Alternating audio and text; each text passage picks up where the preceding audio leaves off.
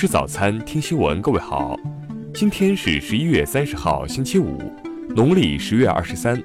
邵斌在上海问候您，早安。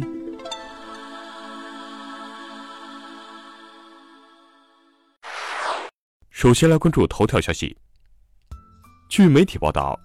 近日，湖南省衡阳市衡南县的高一女生木子涉嫌被数学老师非礼，其在外务工的父亲回乡处理后。却在宴请校方领导当天酒后不治身亡。事发学校的李姓副校长证实，本月十四号，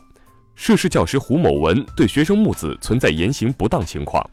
十六号早晨，木子父亲刘某清报警，民警表示证据不足，无法判定是否存在猥亵。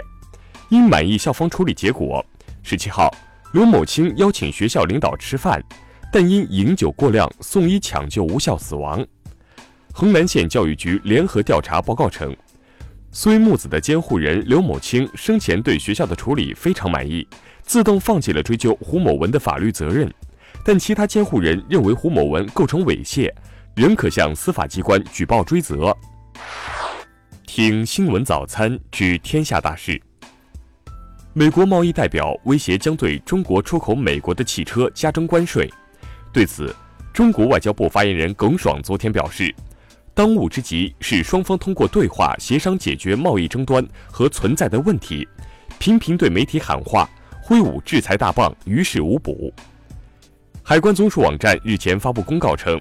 经评估，允许日本新系大米进口。受福岛核泄漏事故影响，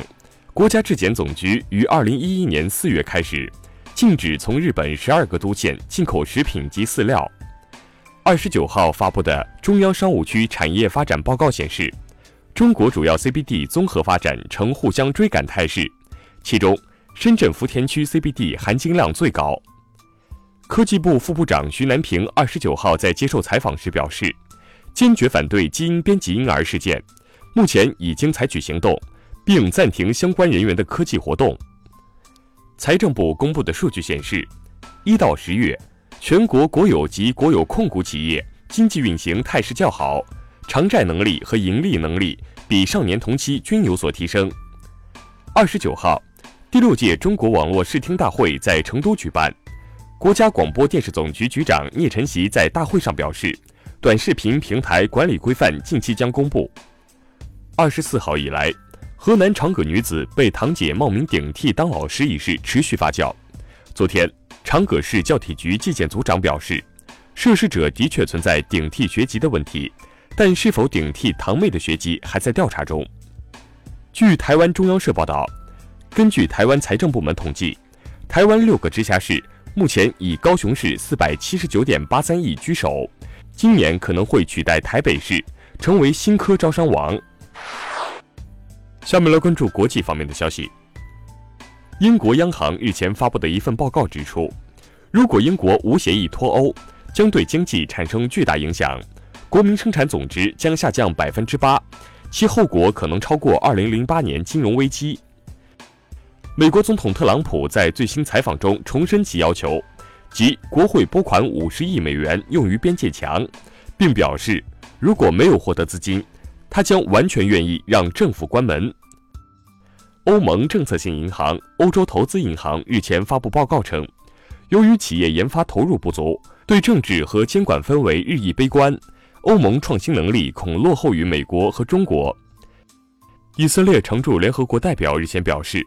美国方面可能明年初公布为巴勒斯坦和以色列打造的和平方案。今年九月，美国总统特朗普称，可能在二至四个月内推出帮助巴以实现和平的方案。国际货币基金组织二十八号表示，当前全球经济增速放缓迹象显现，下行风险增大，各经济体应加强多边合作，缓和贸易紧张局势。据多家媒体报道，马来西亚航空公司 MH 三七零事件遇难者家属日前发布简短声明称，已找到五片失踪客机残骸，今天将与马来西亚交通部长会面，并移交新发现的客机残骸。据韩国媒体报道，韩朝计划在十一月三十号之前完全炸毁各自十个试点拆除哨所，同时完成正在共同发掘遗迹地区江原道铁原箭头山一带开展的扫雷工作。据香港媒体报道，近日，澳大利亚科学家计划在大堡礁进行海床播种，开启史上最大规模珊瑚重建行动。下面来关注社会民生方面的消息。近日，金华一老人带孙子翻越护栏横穿马路，就在老人通过马路后，跟在其后的孩子被过路轿车撞飞，所幸孩子暂无生命危险。目前案件正在进一步调查中。枣庄一男子日前驾改装车被查拒不配合，强行闯卡，用车辆点开辅警逃逸，之后又两次闯过卡点，弃车逃离，最终。男子投案自首，目前案件正在进一步处理中。山东梁山的陈某在网上认识了一名女网友，先后向其借款七十二万后失联，在寻找两年未果后，陈某报警。经调查，女网友系男性原同事假扮，称因陈某家境好，想骗他钱。目前嫌疑人已被刑拘。日前，山东淄博交警发现。一行驶中的大巴车外悬挂不明物体，仔细查看，系一装扮成超人的男子。原来这是为某房产商做的广告。随后，交警将男子劝下，对司机罚款五百元。近日，广东惠州四男子组团盗窃摩托车，销赃后使用微信语音讨论分赃，被民警固定为证据。民警表示，目前已有两人落网，另有两人在逃。